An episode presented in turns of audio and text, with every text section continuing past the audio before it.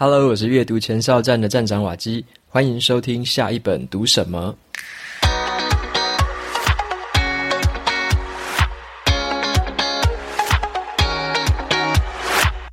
今天我想要跟大家分享的这本书，它的书名叫做《没有 email 的世界》。OK，你一定在听这个书名觉得很奇怪，没有 email 该怎么办？没有 email 该怎么工作？我们现在的所有场合里面不都是需要 email 吗？那这个是一个挑战的问题啦。如果没有 email 的话，这个世界会如何？所以这本书其实是在谈所谓工作上面提高我们的工作效率啊，提高我们的专注力。这是一本你自己会需要读，甚至你会希望你的老板也读过的一本书。好，所以说今天这本书的话，就跟大家分享一下，如果在工作上面没有 email 该怎么办？会不会更好？那传统的 email 带来什么问题？我们能够用哪些方法来解决这些问题呢？那么今天聊的这本书一样有出版社的赞助抽奖证书。那你如果有兴趣参加的话，可以到节目资讯栏里面的这个部落格文章连接，点进去之后拉到文章的最底下，输入你的 email 就可以参加这次的抽奖。那在节目开始之前呢，我也跟大家分享两个资讯啊，一个是上个礼拜我上了另外一个 Podcast 的节目的访谈，那这个 Podcast 是叫做刘轩的 How to 人生学。那么节目的主持人刘轩老师是我非常非常崇拜的一个人物，因为他的节目我几乎每一集都有听，我超级喜欢他讲话的那个语调啊，还有就是很温暖、很有磁性的那个声音，所以他的这个讲话方式就有点像是我最崇拜的标杆啦。然后前阵子收到他的邀请，也觉得非常的开心，有点那种美梦成真的感觉。就是你常常每一集都听的节目，然后突然邀请你去上节目接受访谈。所以如果有兴趣听这个访谈的朋友，你可以到这个节目资讯栏里面，我会放上相关的连结，你可以听一下这一集的访谈。好，那再来另外一个资讯是在今天节目的尾声呢，会分享三个听众的语音留言，然后呢还会分享一个一星留言的这个资讯。好，所以说在节目的尾声会提到这些事情。那接着就回到今天要分享的这本书《没有 email 的世界》。好，那这个的话，我们可以先想想看一个问题：如果谈到 email，你有什么想法？那根据这本书里面的一个调查显示出来，很多人对 email 的描述其实是蛮负面的。像有些人会说，他感觉自己在用 email 之后就永远没有办法离线了，因为大家随时都可以找到他嘛，都可以寄 email 给他。那有些人会说，我已经显得疲惫不堪啊，只是勉强的跟上这个节奏而已。那有些人会说，我无法克制自己常常需要去检查 email 的坏习惯，那它让我变得很低落、很焦虑，甚至很沮丧。所以这个很方便、很快速的这个传递讯息的工具，它到底出了什么问题？为什么它带给现代人这么多样的一个负面的观感？那这就是这本书里面要探讨的一个资讯哦。那这个书的作者呢，其实他的名字叫做卡尔纽波特。那他是在这个乔治城的这个大学里面担任这个自工系的副教授。那么他之前写过的两本书，其实我也都陆续读过了。他写的其中一本叫做《深度工作力》。那这本书可能有一些朋友有听过，深度工作力，在谈说你要专心，就是不受打扰的工作，才可以发挥最大的工作价值。然后深度的工作会比浅薄的工作来得还要有价值许多。那另外一本书叫做《深度数位大扫除》，这个在之前的集数里面也跟大家分享过，就是要怎么样的去辨认这些数位工具的使用情境，那让自己呢，可以变成使用这些工具的主人，好，然后去做一个深度数位的大扫除，把一些你不需要的工具，或者说你这个社群媒体的工具，把它变成是有生产力的工具，变成是一个可以辅助你的工具，而不是说单纯的消耗时间在上面。所以他的前两本书，我觉得是蛮有帮助的，对于个人来说。那再来的话，这本新书《没有 email 的世界》，它谈论的是更偏向于组织的工作流程的问题了。像在这本书里面呢，他就提出这个很有挑战性的看法嘛。如果在这个工作里面呢，就是在这个世界里面没有 email 的话，我们该怎么样工作？我们该怎么样的协同作业？那他认为 email 有一个很潜在的问题啊，就是我们常常会觉得寄 email 很简单，因为你只要随便打一句话就可以寄出去。但是寄出去之后呢，这个收件的人他可能要花很多的时间去回你这封信。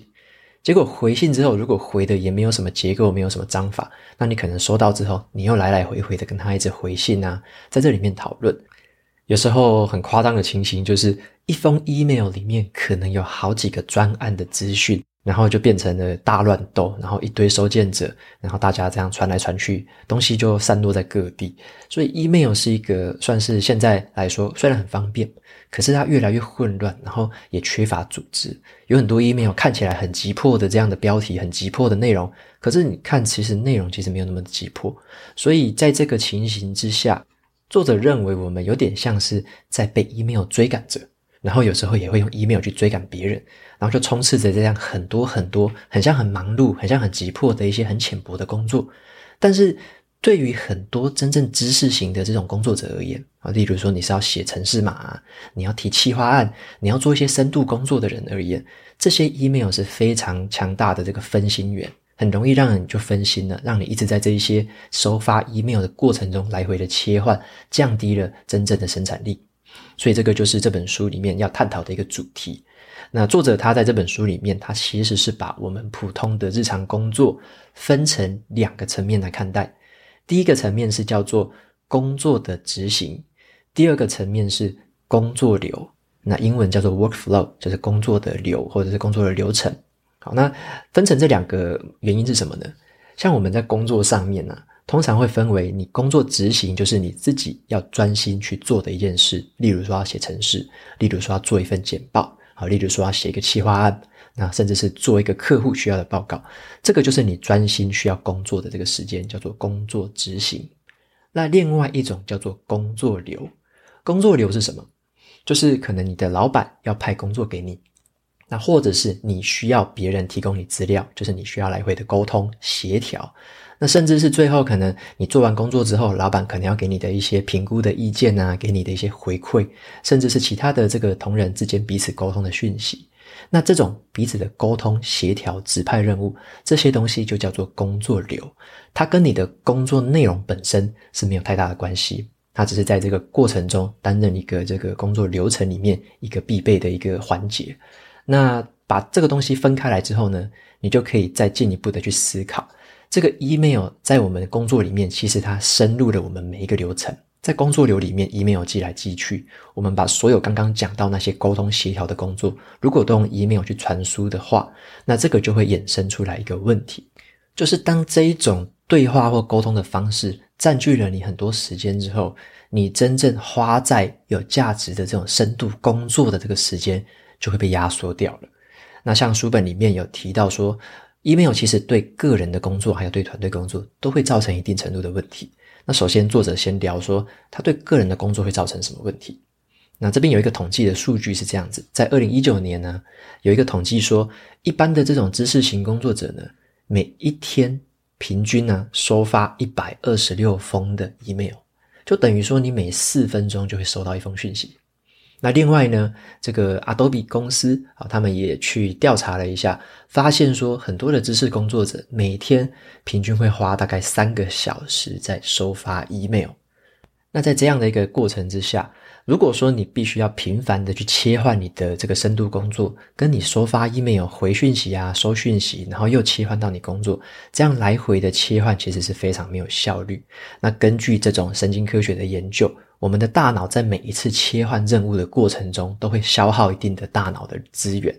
那如果说你一天很频繁的，一下看这边，一下看那边，然后一下收讯息，一下回讯息，一直持续的打乱，那么你真正投入深度工作的时间就会非常非常的少，就是比你想象中的还少。像刚刚说到的，每天平均花三个小时收发 email，那其实你真正工作的啊，并不是什么八个小时减三个小时，而是你可能会有更多的时间是分心的。然后散乱的这样的状态，所以它对于真正深度工作的影响力是大于表面上面看到这些数字的。那么除了 email 之外，其实这本书它不只是谈 email，它还谈说像是一些即时通讯软体，像现在有些公司它会用 Slack 或者是 Teams，那在台湾还有很多是用 Line 来这个办公。那这种即时通讯软体看起来比 email 还要更即时了啊，随时都可以传讯息。可是这种通讯的方式非常的及时，非常的这个好用，看起来很方便。但是作者他就提到了这个衍生了一个工作上面的问题，他把这个专有名词叫做过动式的蜂巢思维。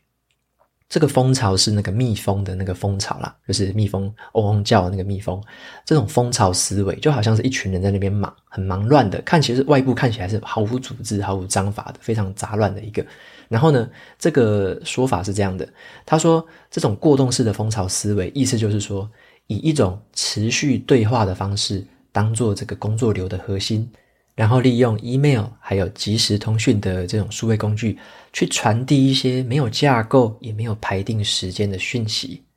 那这样的东西就会造成了所有在这个工作流程里面的每一个工作人员都需要很频繁的分心，而且去在分散的信件里面讨论各种事情。这种做法呀，看似可以在短期之内提高这个组织的这个指派任务的效率啊，快速寻求回馈。但是长期而言，它反而是降低了每一个个人工作者的生产力。这就是这本书里面所提出这个对 email 对个人造成的最大问题。那再来的话，第二个 email 对团队的沟通上面，其实也会造成一些问题。像是有些时候啊，我们在团队里面沟通，想说每次要什么东西啊，要沟通什么事，要讨论什么事，就想说寄个 email 就好了，可能也懒得打电话，然后也不想要直接沟通，就用 email 的方式寄一寄，好像也很方便。但是作者就说，email 其实它不是一个很适合传达语气，或者是把你讯息完整传达完的一个工具。好，他在这边就引用了一个实验来说明，曾经呢，在这个纽约大学那边有做过一个实验，他们去研究一件事情。研究说，email 的这个文字啊，跟录音的文字在传达语气上面有什么差异？他们呢，把这个实验的人员分为两组，其中一组叫做寄件者，那其中一组叫做收件者。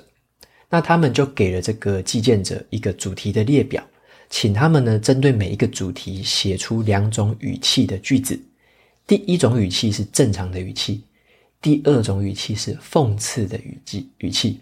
好，然后呢，就同时把这两个句子用一封 email 寄给另外一组收件者，然后这个实验人员就要求这个收件者去判断说，这两个句子里面哪一个是讽刺性的，哪一个是正常的。结果你知道这个实验结果是怎么样吗？他们去调查说，寄件者他们自己去预测啦，这个收件的人能不能完全的解读他们的意思。哈，那寄件者每个都很有信心，就说我写的一定可以让对方判断出来。可是呢，这个收件者。判断出来的准确率其实不太高，有百分之二十的这个句子被判断错了。就是原本他是要写正常的，结果人家会判断说那个是讽刺；原本他是要写讽刺的，别人看起来是正常。所以有百分之二十的这个语气在传达的过程中是丧失了原本的这个意思，被误解了。那再来的话，他们又测试了第二件事情，他们请寄件者就好，你不要用写字的，你用录音的方式录下一段语音，然后也是一样寄出去。那请收件者用听的方式听听看这个语音，好，听两种不同的句子。结果这时候发现，收件者几乎全部都判断对了，所以用语音录音的方式是完全可以传达到你的语气的。那这个情况就可以衍生出一个很有趣的问题，就是你有没有发现你在寄信的时候，有时候对方可能会产生一些误会，或者说他误会做错方向了，然后你到最后才知道，结果最后又要再收拾这个烂摊子。那么这种在团队之内，如果单纯的靠 email 去沟通的话，就会踩到一个陷阱。好，这个陷阱作者就叫叫作为自我中心的效应。好，这个自我中心的效应就是说，每一个人其实都会对于自己的看法，好，坚持己见。我们会很相信自己的判断。例如说啊，当你很相信自己发出的是一封友善的提醒，可是你的收件者他可能也会同样很相信你传达给他的是一个很尖锐的批评。所以你很相信你自己是友善的，但是对方也很相信啊你是这个尖锐的，所以这个是彼此有这样的自我中心在。所以当我们解读一个文字讯息的时候，很容易对于语气有一些误解。所以啊，如果你每次都要寄个好几十封信才可以跟对方解决一个问题的话，那比较好的方式会不会是跟对方约一个时间，快速的用电话好好的讨论一下，就可以解决这个问题了？那作者他就是提供了一些比较不同的想法啦，就是我们传统就是会被这种 email 的这个沟通方式限制住了，然后大家也都这样 email 寄来寄去，这样彼此的互相抛球。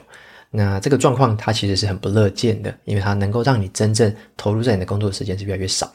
那接下来的话，我们谈谈看有什么方法可以让一个团队在不依赖这个 email 的情况下面来工作呢？那作者他就用一个很有趣的类比的方式来做说明。好，他首先他提到的一个例子，他说这个是在二十世纪初的时候啦，那时候啊，汽车产业的组装方式是跟现在很不一样的哦。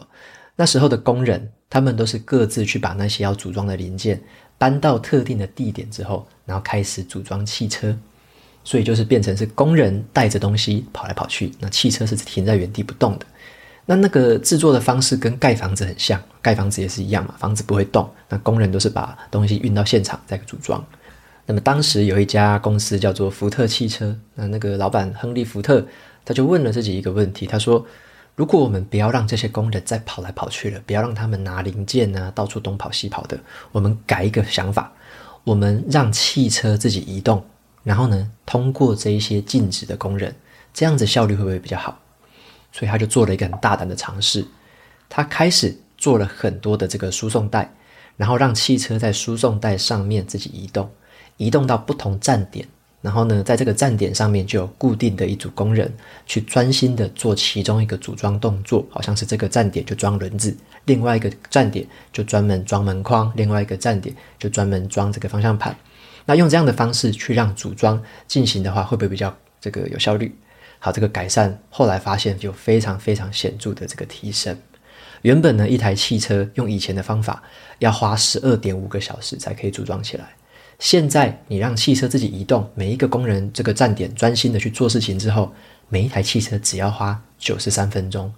所以呢，这个差距非常的大，从十二点五个小时降低到了九十三分钟。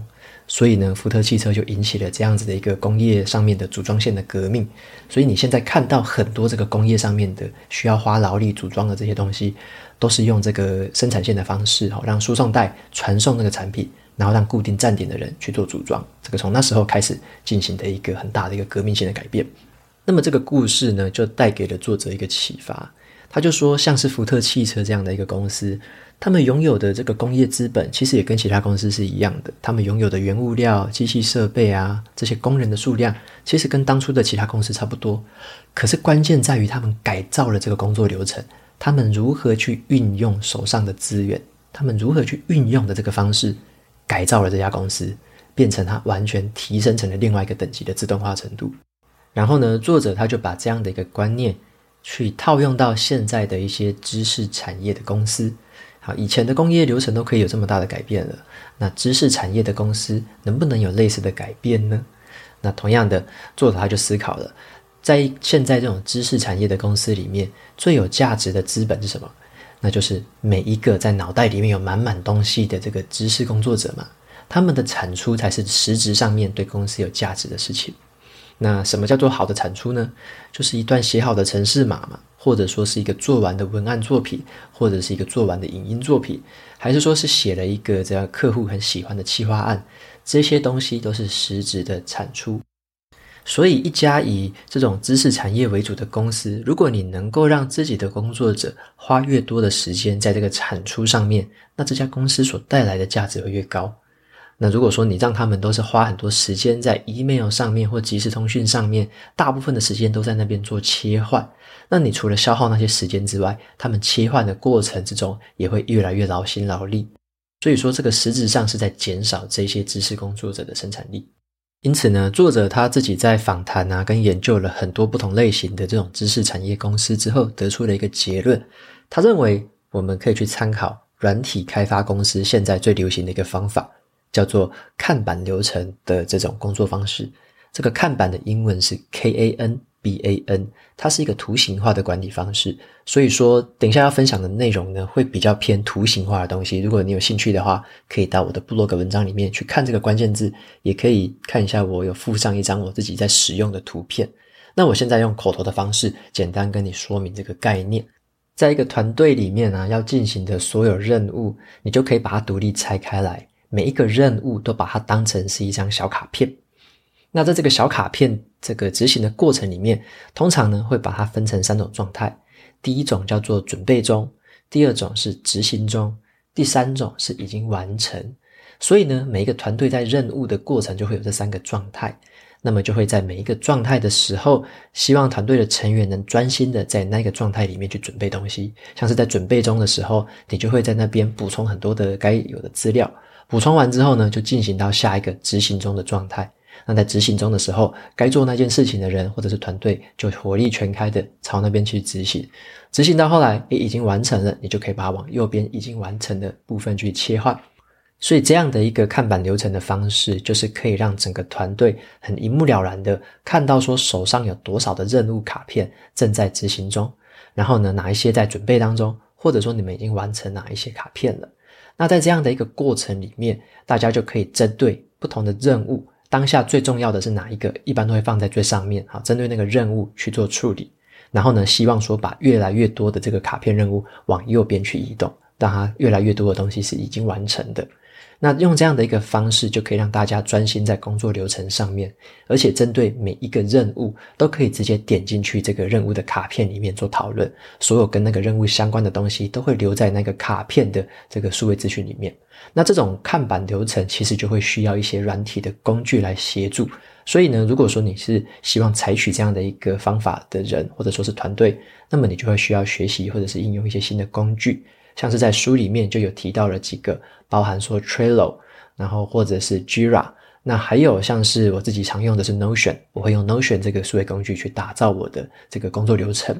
所以比较详细的资讯，我把它放在部落格文章里面，有兴趣的朋友可以再去参考看看就可以了。那么在接下来呢，跟大家分享第二个小诀窍，也可以让你尽量摆脱 email 的这个依赖。这个小诀窍就是帮你更快速的可以预约好一个会议。或者说可以让别人跟你约会议的时候，别人也很好去约这个时间。这个是怎么样的说法？像你如果说单纯用 email 要跟别人敲时间，你可能要来来回回的确认好几次。可是作者他就有提到，如果你去采用一些好用的这种数位工具，其实可以省下很多这个约会议的时间。那么我在部落格文章也分享了两个免费的工具给大家参考，分别是 Calendly 还有 Tidy Calendar。那这种工具非常的好用哦。像是我用其中一个工具，我就可以把我的 Google Calendar 里面的这个资料跟这个工具整合起来，所以这个工具它就知道了我哪些时间是可以被约会议的，哪些时间不行。然后我也可以在那个工具里面设定说，哪一些时段我开放给别人预约，哪些时段我是不开放的。然后呢，别人如果说要跟你约会议的时候，你就可以把这个工具的网址连接直接丢给对方。对方就可以在这边直接挑选这样的一个时间，挑选你有空档的时间，挑到之后他就可以预约下来。当这个预约发生的时候，这种工具它还可以串联 Google Meet，然后 Google Meet 就是可以让你开视讯会议嘛。那它串联了之后，就把 Google Meet 的网络连接直接传给对方，让对方就是下一次要开会的时候，你们两个人就直接点进这个 Google Meet 的连接，就可以开视讯会议了。那我还有串一个自动化的功能。我还把它跟 Notion 串在一起，所以呢，当每一个人他跟我约会议的时候，这个会议就会在我的 Notion 那个看板流程里面自动产生一个会议的卡片。那我只要看到了这个会议的卡片，我就可以找时间去把它移动到处理当中。好，就当然我在处理中的时候，我就会去加上这个会议要用的一些资料跟资讯，甚至是我在会议里面想要跟对方讨论什么事情，我就把它加上去，加到处理中。那最后呢，我跟对方开完会之后，我会把一些会议结论稍微再写在这个卡片里，再把这个卡片移动到已经完成，代表这个会议已经结束。如果我下次这个会议有什么要执行的事情，我会再额外创建一张新的卡片，把那个要执行的事情再用新的卡片继续再来 follow。那所以说这样的一个过程，就是你让约会议也成为一个很自动化的事情，不用在那边用 email 来来回回的，只要透过一些系统的帮助，你可以省下非常多 email 来回的时间。好，那这个就是作者有提到的一些方式，书里面还有提到更多更多的一些方法啦。那这些我在节目里面就没有办法一次全部讲完，有兴趣的话可以再去参考一下这本书。我读完这个没有 email 的世界啊，其实他在讲的并不是说针对 email 而已啦，只是因为这个书名比较好取，大家可能一看啊比较一目了然。可是里面他并不是说完全的拒绝或者说抗拒 email，而是他这个作者希望我们去持续的用心去看看。我们在工作的流程当中，是不是浪费了太多时间在没有必要的 email 上面？有很多的事情是可以透过你工作流程的改善去调整的。尤其像你如果是一个团队的领导者，如果说你带了一个人、两个人，你都还是可以用这个方式去仔仔细的去思考，你整个小团队或者整个大团队在工作流程上面可以怎么样的最佳化。像刚刚提到的这个统计数据很可怕，对不对？一个知识工作者每天竟然要花三个小时在传达 email 上面。那么你如果是用工作的流程来调整这些事情，大家会可以花更多的时间在真正的工作上面，而且也可以减低一些，就是每天一直要检查 email 啊，然后用 email 回复一些很紧迫的事情的那些心理上的压力。所以这本书里面在探讨这样的一个事情。那我觉得他这本书还不算是一个完整终极版的解法，里面只是提出了很多可以让我们去思考怎么套用在我们生活上的东西。所以像我自己读一读，我发现书里面有一些东西我是不一定完全采信，但有些东西是可以直接套用到我们的生活上面的。所以这个东西算是给我们自己一些刺激啊，对于我们的组织上面的工作流程，甚至是你个人的工作流程，其实都可以带来很大的帮助。所以呢，我觉得这本书算是还蛮推荐给大家的，算是给你在这种普通一成不变的工作情形之下，你可以去思考看看，你的现在的工作方式是最有效率的吗？你现在的工作方式真的都是专注在真正的产出上面吗？还是都只是在记一些无所谓的 email 而已？好，这本书是给我们一个很好的反省，所以蛮推荐这本书给大家参考的。OK，那今天的这本书就分享到这边。接下来的话就放这个听众的语音留言，然后我再做一些回答。好，第一个听众他的名字叫做 Joanne，我们来听听看他说什么。谢谢你的坚持，非常的不容易，加油。OK，谢谢 Joanne 的留言，这个好像是过一百集左右的时候留的。好，那也感谢你的支持和肯定。那接下来的话是第二个听众，他的名字叫做 James Wayne，让我们听听看。非常佩佩服你，Rocky 呀！不只是读那么多书，而且还能够应用在生活里头，真的是实用。最困难的是改变了思想，然后应用在生活，然后所以很佩服你，谢谢，拜拜。OK，谢谢这个 James w a n 的留言。那也很感谢你提到的，就是书本其实可以对我们带来很多改变了。那我透过自己的这个范例，也是持续的让大家知道说，你只要从每一本书里面，你就挑一到两个东西应用到生活上面，慢慢的就可以把你的这个整个人啊，或者说整个在工作上、生活上的东西，慢慢的改善。那你这样一个一个慢慢的累积起来，其实长期以来就是一个很可观的改变。那么这样的一个观念，可能大家都或多或少知道。可是我希望说，以我自己当实际的例子，有点像身体力行的感觉，那可以让更多的朋友知道说，诶，实际上真的有人可以这样做，然后自己一定也可以的。所以想要用这样的一个自己的这个范例，让大家得到更多的一个灵感跟启发。好，那在接下来的话，我们听第三个听众 Tony 的留言。瓦基您好，我是 Tony。大概一年多前，养成了每天听 podcast 的习惯，而下一本读什么更是我最爱的 podcast 之一。最近有个小困扰，想听听瓦基的意见。之前有一集是关于自由书写术这本书，我觉得作者提供的方式非常棒，我也很想要试试看。但关于记录的方式，我还在思考中，因为我生活中的所有东西都是记录在 Notion 上。一开始我也是想在 Notion 里面建立一个自由书写书的专区，来记录我每一天的自由书写。但后来又看到一些人说，用手写的方式更能刺激大脑思考，所以后来又在想说，是不是也可以用 iPad 来写自由书写？但又觉得如果写在 iPad 上，如果以后想到有些灵感是可以提炼出来用的。感觉会比用电脑打在 Notion 里面还难搜寻到。想请问瓦基，平常在自由书写时，是用哪些方式记录与整理，才能让所有的资料都被收好，而且容易搜寻到的呢？对了，我也有在第一时间就买了化输入为输出的课程，期待可以赶快上到课。最后也谢谢瓦基带给我们那么多好的内容，会一直继续支持的。OK，非常感谢 Tony 的语音留言。那你有问到说自由书写术这件事情该怎么做？好，那我简单跟听众们介绍一下，这个自由书写术就是我有时候早上起来，最一开始可能做完瑜伽之后的，我会挑二十分钟的时间让自己自由书写。那那个自由书写就是这个让脑袋开始去运转，然后把你想到的事情全部写下来。你可以回想任何的东西，或者说你问自己任何的问题都可以，完全是一个天马行空的状态。那那个时候就是用这个十五到二十分钟的时间，无拘无束的一直写下来东西。但是我这个写法大部分我都是用 Notion 的方式，用数位笔记的方式来写我的自由书写，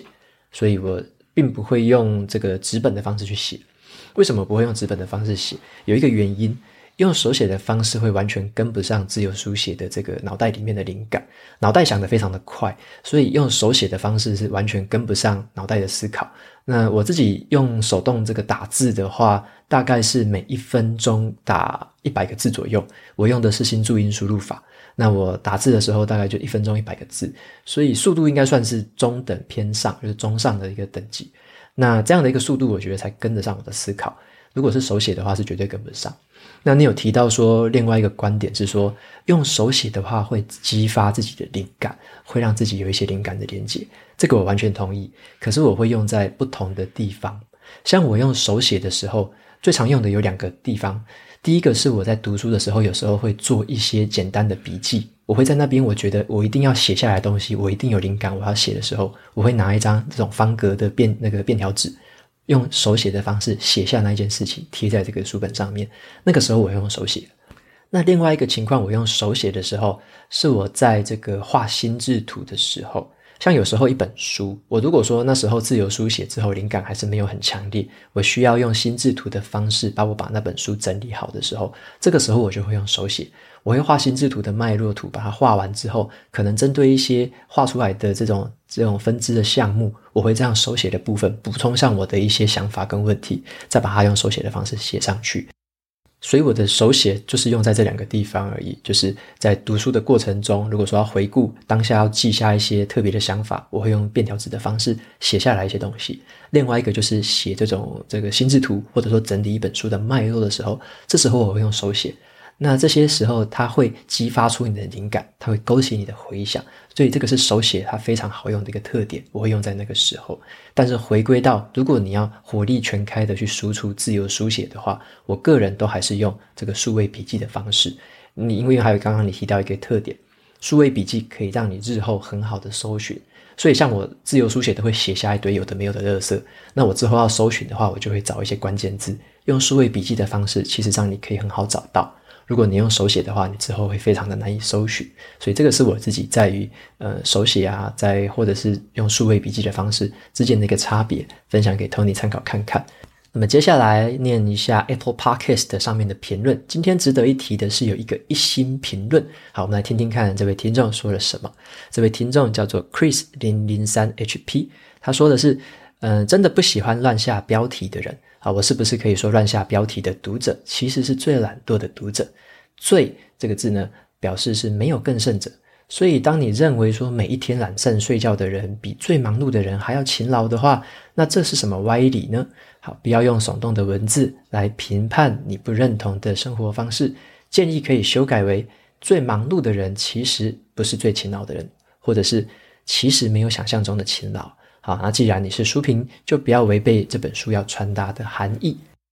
OK，那非常谢谢 Chris 的评论。那我先帮大家前情提要一下，他在讲的这一集是一百零六集，那一本书叫做《刻意暂停》。好，我下的旧标题呢是叫做“最忙碌的人啊，其实最懒惰”。我那时候下的标题是这样子，因为那个是我读这本书的时候第一个想起来的一个句子。结果最后呢，我后来看了这个 Chris 的评论之后，我重新去看一下那个标题。好像仔细想想看，我讲的的确是逻辑上面怪怪的，因为最忙碌的人，他怎么会是最懒惰的人呢？啊，这个是很奇怪的，因为有比这样的人更懒惰的人多的是嘛，所以的确啦，用这个“最”这个字好像不太恰当，所以我后来参考了一下 Chris 的建议，把标题改成了这个“其实没有想象中的勤劳”，所以我把标题改成说“最忙碌的人啊，其实没有想象中的勤劳”。因为这个，我觉得这个标题就比较中性一些了，然后也可以引起我们的一些思考，所以也很感谢 Chris 的这个很有建设性的这个批评。好，那非常谢谢这一次的一些留言。再来的话，来念一下其他的留言。好，其他的留言，第一个听众，他的名字叫做 Milkerin，Milkerny，Milkerny，好，不太好念。他说呢，感谢瓦基真诚用心的分享，瓦基的藏书阁让我漫长的通行时间变得很充实而且满足。那感谢你真诚用心的分享，让我知道下一本要读什么。祝福瓦基的新生活充实愉快。OK，谢谢 m i l k n y 的这个留言。那么第二位听众叫做 S H A N T S E。OK，这个因为我不太会发音，所以我不知道怎么念。那他留言的内容是：近几年有七成的选书相同。那如果只能留一个 Podcast，我可能会选择待在这边。哇，这是非常非常棒的一个非常好的一个肯定，非常谢谢这位听众的留言，谢谢你，谢谢你。好，那再来第三个听众的留言，他的名字叫做早上起来都 OK。他说感谢下一本的读什么？他说听完了最新一集这个刻意暂停啊，真的是讲到了我现在的状况。也因为听了这个节目，让我开始录制自己的 Podcast 频道《三个傻瓜》。好，那真的非常感恩这个节目可以设定目标，学习新的事物。OK，那非常感谢这个早上起来都这位听众，那也祝福你在自己的 Podcast 频道的经营可以顺利，然后也可以长长久久。好，非常谢谢你的留言和肯定。OK，那今天的节目就到这边告一个段落。如果你喜欢今天的内容，欢迎订阅下一本读什么，然后在 Apple Podcast 上面留下五星的评论，推荐给其他的听众。你也可以用行动支持我，一次性的或每个月赞助九十九元，帮助这个频道持续运作。如果你有任何的想法或想要问我的问题，都可以在节目的咨询栏里面找到方式留言给我。那我每个礼拜也会在阅读前哨站的部落格分享读书心得。喜欢文字版的朋友们，记得去追踪我的这个免费的电子报。那下一本读什么？我们下次见喽，拜拜。